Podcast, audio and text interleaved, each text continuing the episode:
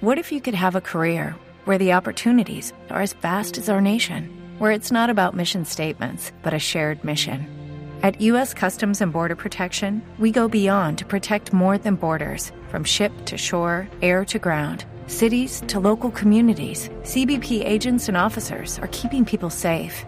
Join U.S. Customs and Border Protection and go beyond for something far greater than yourself. Learn more at cbp.gov/careers. ¿Qué tanto va a impactar el bolsillo de los colombianos? Por eso tenemos en la línea a Juanda, al director de- anda, Sí, ¿cómo claro. trabaja? Juanda? hablar con él a Víctor Lozo. Eh, Juanda es muy querido además. Buenas tardes, director, ¿cómo le va? Eh, muy bien, muchas gracias. ¿En que les puedo colaborar? No, co- queremos entender un poco cómo va a afectar esta subida del dólar a los colombianos. Eh, pues bueno, un saludo para ti. Eh, pues a los ricos en mucho, a los pobres antes los vas a beneficiar. ¿Cómo así? ¿Por qué? Eh, porque tú sabes que la mayoría de pobres guardan un dólar en la billetera. Entonces se les valoriza un resto.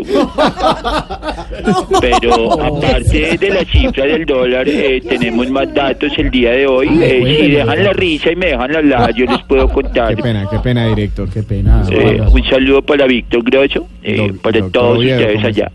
Eh, bueno, según la Universidad de Michigan, Filadelfia, Howard y el SENA, eh, solo el 5% de colombianos están viendo Game of Thrones. Ah, claro. El otro 95% no tiene con qué pagar HBO. HBO, claro, el canal.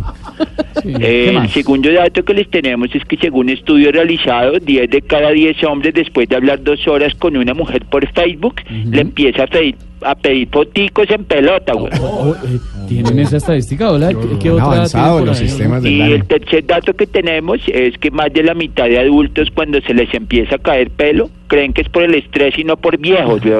Saludos a George. Chao, señor, gracias. El director del Dañe, Juanda, también.